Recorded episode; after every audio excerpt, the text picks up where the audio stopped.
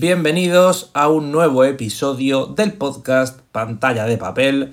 Soy José Marqué, presentador de este programa, y hoy iba a hablar sobre lo de escritores de brújula, escritores de mapa, si se improvisa o no a la hora de elaborar una novela o un relato, un cuento, lo que sea, si es mejor hacerlo todo muy medido, muy controlado, con una preparación previa.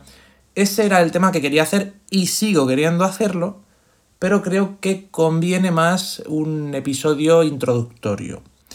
Eh, esto lo voy a improvisar, no tengo guion como antiguamente y además voy a centrarme más en la parte de escritura, al menos en este episodio y en algunos que anunciaré. Con lo cual, bueno, pues ya podéis haceros un poco a la idea de lo que vais a, de lo que vais a tener.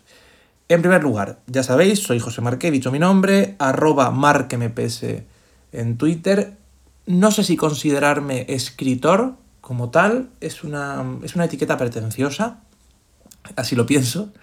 Eh, no quiero dármelas de lo que no soy, ni tampoco quiero eh, etiquetarme como tal de, de, esa manera, porque pienso que hay gente que sí que es escritora como tal, entonces mm, no sé si realmente es, es el mejor apelativo para mí, el de escritor, pero bueno, de alguna manera lo soy. Como digo en, Twitter, me gustan los libros en papel o digital eh, y a veces publico novelas. Hace poco publiqué una, mm, quise comentar el proceso creativo aquí en el podcast, no lo hice. Comenté algunas cosas en ese episodio presentación, que es justo el que va antes que este, pero no fui narrando el proceso semana a semana ni nada parecido. Y es lo que me habría gustado. Y creo que habría sido muy interesante para, para los oyentes el conocer cómo se desarrolla una, novela de este tipo, eh, poco a poco, eh, viviendo las frustraciones del autor, en este caso un servidor, y tengo otra vez la oportunidad de, hacerlo, de hacer lo que no hice, porque estoy trabajando ahora, y esto es lo importante, eh, la introducción es esta, estoy trabajando ahora en una nueva obra, una nueva novela, un libro, no sé el destino que tendrá. No sé si esto saldrá en papel, si saldrá en digital, igual que saqué el chico que leía descalzo, pero con un poco más de promoción y un poco más de ruido en redes sociales. No sé si me interesa guardar la obra para más adelante. Tampoco sé si llegaré a terminarla, a concluirla con éxito. Espero que sí, me gustaría, pero puede ser que no. Esa es una posibilidad. De hecho, eh, y a publicarla ya ni te digo, publicarla es más difícil todavía, es algo más remoto, pero a veces se da. A veces lo fuerzas, el autor fuerza la publicación, ya sea subiéndola a Amazon por su cuenta sin haberla revisado o, buscando alguna, alguna imprenta que se las dé de, de, editorial, solo en el nombre o en el eslogan, y entonces fuerza una publicación que a lo mejor no, no es conveniente, digamos. Otras veces no, otras veces sale bien, otras veces pues lo que sea, ¿no? Pero el estado natural de un libro se decía que es eh, que no se publique, que no salga, o que no salga adelante el libro, o sea, que ni siquiera se termine. El, que estoy trabajando ahora es curioso, yo sigo una, un proceso de tres etapas, así lo llamo.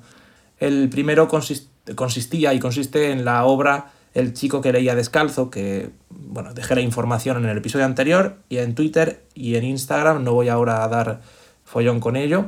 Es un libro juvenil, es un libro de adolescentes, para adolescentes, es un libro un poquito buenista, muy sencillo, simple en estructura quizá. Es un libro con. Bueno, divertido, es un libro divertido, cargado de referencias a la literatura clásica, de humor adolescente. Y es un viaje al pasado, a mi pasado, a mi adolescencia y a las adolescencias que he vivido a través de amigos, conocidos, etc. Em, con este proyecto lo que me proponía como primera fase de este proceso de tres etapas que comentaba es aprender a escribir en general, ¿no? Iniciarme de nuevo en algo que antaño me era sencillo, que es escribir un libro, aunque antes no lo hiciera bien, aunque cometiera muchos errores, eh, tanto en el proceso como en la propia escritura en sí misma, o en el desarrollo de personajes, o en la documentación, en todo, cometería muchos errores, pero no me costaba escribir, no me daba miedo, no me, no me generaba tantas dudas, tantas inseguridades como, como hace relativamente poco. Eh, hace un año, hace dos, no me sentía capaz de publicar un libro, ni de escribirlo, ni de, ni de pensarlo, ni de plantearlo. Eh, con esta obra digamos que me quito el miedo, me lanzo por fin a la, piscina, por eso también la idea de publicarlo, eh, por hacer partícipe a la gente que quiera, a gente más cercana, a algunos amigos y tal, que quieran eh, pues, comprar el libro, pues se lo firmo, se lo dedico, le hago un descuento. A vosotros también, si queréis, os hago un descuento y os lo firmo. Eso es una, oferta que mantengo todavía. Em, y me parecía bien publicarlo. No es la mejor obra del mundo, sé que no es a nivel, pues, en ningún aspecto es, el mejor del mundo, tiene cosas muy buenas, yo lo leo, me sorprende, me, divierte mucho, me parece muy interesante. Creo que a su vez es un portal a un montón de obras de la literatura que me han formado, que me han acompañado estos años. No a todas, porque he leído bastante, pero sí a muchas, quizá a las principales y las más importantes. Y, ya está, concluida la primera etapa, es, esa. La, próxima etapa, la siguiente etapa que quería llevar a cabo es, ya que tengo la obra adolescente, es decir, ya he vuelto a mis inicios de la escritura, que fue en novela juvenil, novela adolescente, pues la siguiente etapa es subir un nivel.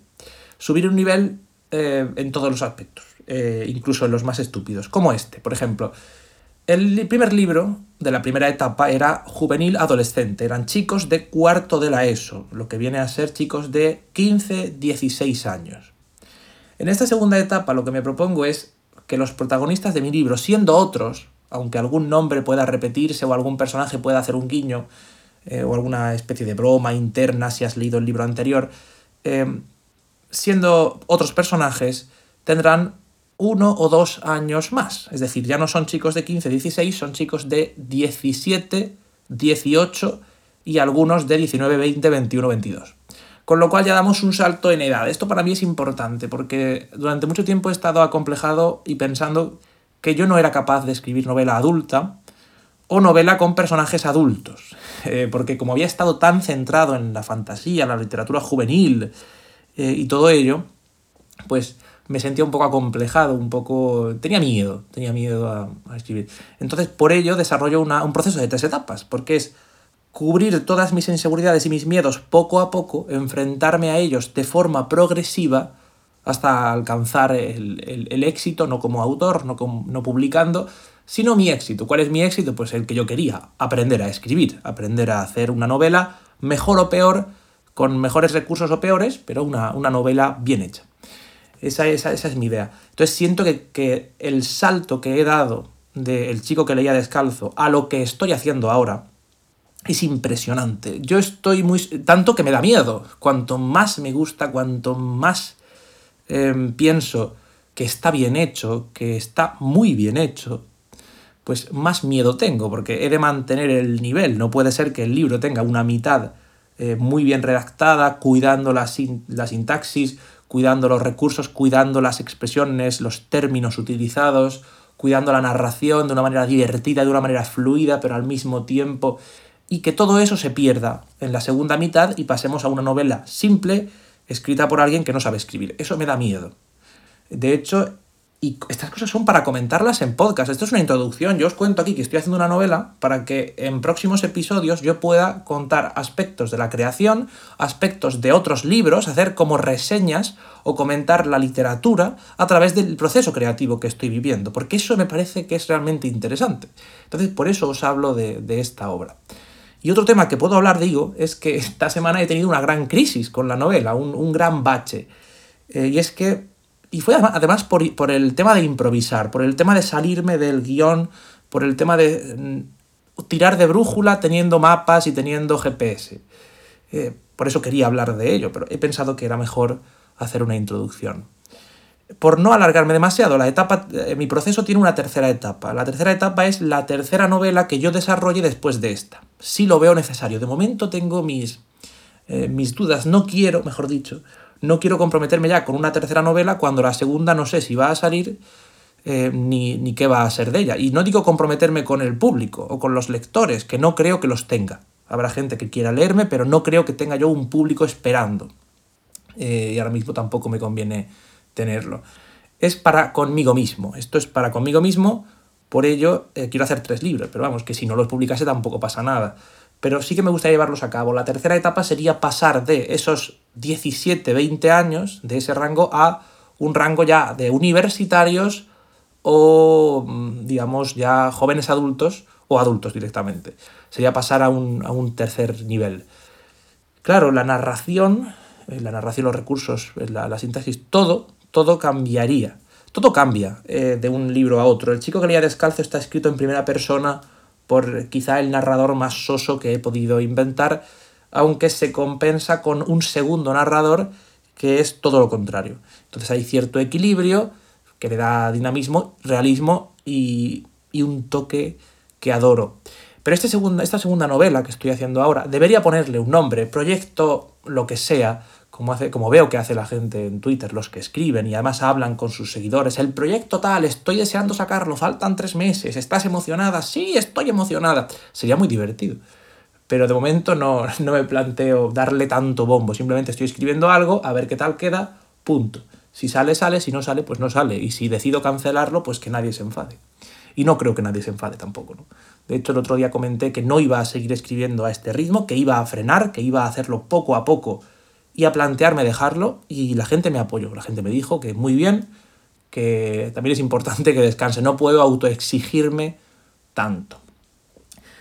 Y he olvidado lo que estaba diciendo. Esto es el, el motivo por el que escribir con brújula, por así decirlo, esta expresión que significa escribir improvisando una novela, pues no me parece buena idea, porque luego no sabes por dónde vas, no sabes lo que has puesto, empieza a ser algo redundante, eh, da vueltas a lo mismo, especifica varias veces lo que ya ha especificado antes y se convierte en algo que pierde la estructura, lo pierde todo. Decía así que tuve un bache, decía que estoy trabajando en este segundo libro, que quiero comentároslo utilizando eh, como ejemplo obras de la literatura, comentaros el proceso creativo y comentaros las obras. Me he planteado muchas veces eh, dejar este podcast, es decir, cancelar pantalla de papel, cerrarlo y no hacer más episodios, pero creo que de vez en cuando, muy de vez en cuando, o cuando surja, a veces más, a veces menos, pues puede venir bastante bien, puede ser, como siempre digo, que ya me cansa el término, puede ser interesante. Así que nos vamos a escuchar aquí, cuando se pueda, tranquilamente y por supuesto en redes sociales, Twitter e Instagram como arroba marquemepese seguiré comentando cositas. Muchas gracias por escucharme y gracias a quienes han comprado o leído, o las dos cosas, claro, El chico que leía descalzo, mi obra que anuncié en el episodio anterior. Ahora sí, me despido ya, que hoy ha sido un episodio breve. Hasta la próxima.